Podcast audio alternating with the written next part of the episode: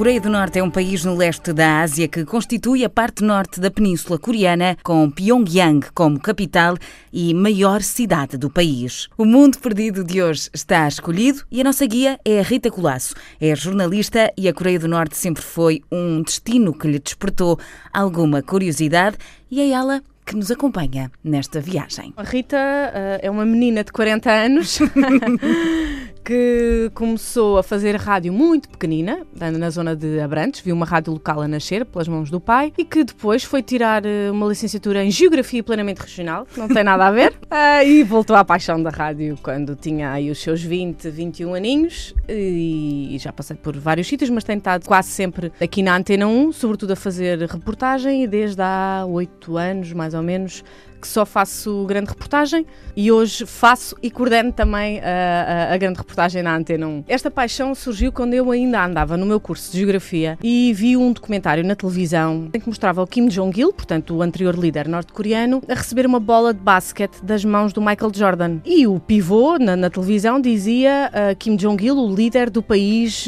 mais fechado e mais secreto do mundo. E eu achei aquilo curiosíssimo, como é que aquele homem baixinho, uh, com uma farda militar, estava tão contente por receber uma bola de basquete das mãos de, de uma pessoa que vem de um país que supostamente é encarado como o arqui-inimigo da, da, da, Coreia do Norte. Portanto, comecei a pesquisar mais uh, sobre essa geografia e, e, quando, quando vim para a Antena 1 comecei a perceber como é que algum dia eu poderia lá entrar na, na Coreia do Norte, sendo que era uhum. muito difícil há 13 anos, uh, não sei como é que será hoje, mas já há, há 13 anos era muito difícil entrar, uh, um estrangeiro entrar na Coreia do Norte e muito mais ainda para, para um jornalista. Mas um dia lá consegui consegui descobrir uma forma de, de, de, entrar através de uma associação de amizade com a Coreia, que é de um catalão, que é considerado um cidadão honorário da Coreia do Norte, e portanto ele tinha a facilidade de levar lá de vez em quando uh, turistas à, à Coreia do Norte. Eu, desde o início que me apresentei como jornalista, Uh, ele disse-me que eu não ia, não, tinha, não iria ter a possibilidade de fazer qualquer reportagem na Coreia do Norte, mas que se quisesse ir como turista seria muito bem-vinda. O que é facto é que quando nos encontramos na China, em Pequim, lá disse: Ok, uh, podes levar um gravador e de vez em quando vais poder gravar uh, algumas coisas. Claro, eu fiquei muito, muito contente e pronto. E foi assim que, que em agosto de 2006 dei por mim e estava a aterrar no aeroporto de Sunan, na, na Coreia do Norte a partir daí, a minha paixão cresceu ainda mais e durante muitos anos atualizei um blog que julgo que ainda está ativo, que é o coreiadonorte.wordpress.com. Todos os chavões de secretos e uh, difícil e inacessível sempre me fascinaram de alguma forma.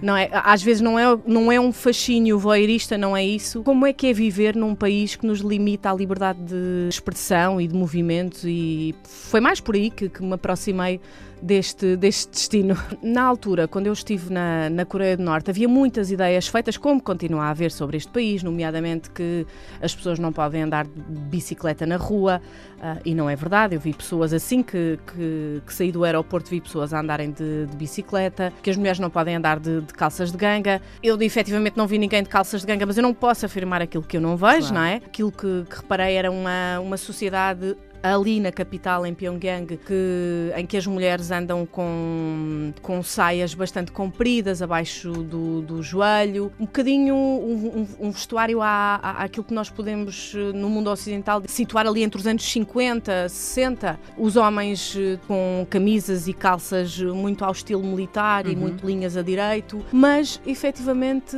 encontrei um, um povo genuinamente simpático. E é isto que às vezes provoca um bocadinho de.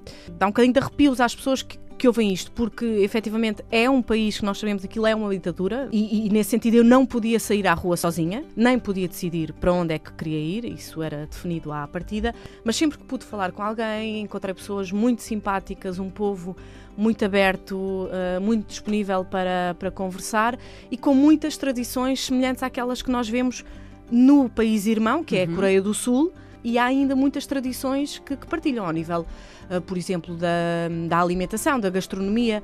Em qualquer casa coreana, seja no norte, seja no sul, não pode faltar o kimchi. O kimchi são couves que são fermentadas com malaguetas. É uma comida muito picante que ou se ama ou se odeia, que eu aprendi a amar. Também ao nível da alimentação, por exemplo, uma coisa que me fez impressão quando estive lá uh, foi em muitos mercados norte-coreanos havia carne de cão à venda. Isso acontece, será de forma ilegal, mas na, na Coreia do Norte isso aconteceu e eu vi. Uh, aquilo que nós ouvimos dizer e os próprios guias que pertencem ao governo norte-coreano nos diziam é que de facto havia bastantes restrições alimentares para uh, um cidadão norte-coreano que recebe senhas de alimentação do governo para poder ter determinada quantidade de arroz, carne, soja, que, é, que faz uhum. muito parte também da alimentação base dos norte-coreanos, mas neste caso toda a ração alimentar é definida pelo governo. Eu estou a reportar-me sempre claro. a 2006, não sei como é que é hoje a situação, claro. portanto é, é, é bom frisar isto.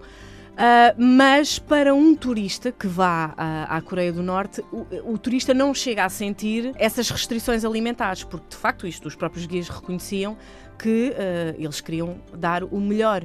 E portanto muitas vezes eu fazia-me confusão uh, no hotel onde eu estava, que não era um hotel de longe luxuoso nem nada que se parecesse, mas efetivamente nós não tínhamos restrições alimentares, tínhamos mesas fartas com pequeninos pratos de, de, de, várias coisas, nunca faltava carne nem peixe, mas uh, aquilo fazia-me um bocadinho de confusão porque eu sabia que as pessoas que estavam a servir naquele restaurante não era igual. Elas não iam ter acesso e as famílias delas não teriam acesso àquilo que nós, ou um ocidental, uh, estaria a ter. E como a Coreia do Norte tem tanto para contar e tantas histórias para descobrir, amanhã regressamos à conversa com a Rita Colasso para descobrirmos um pouco mais deste mundo perdido.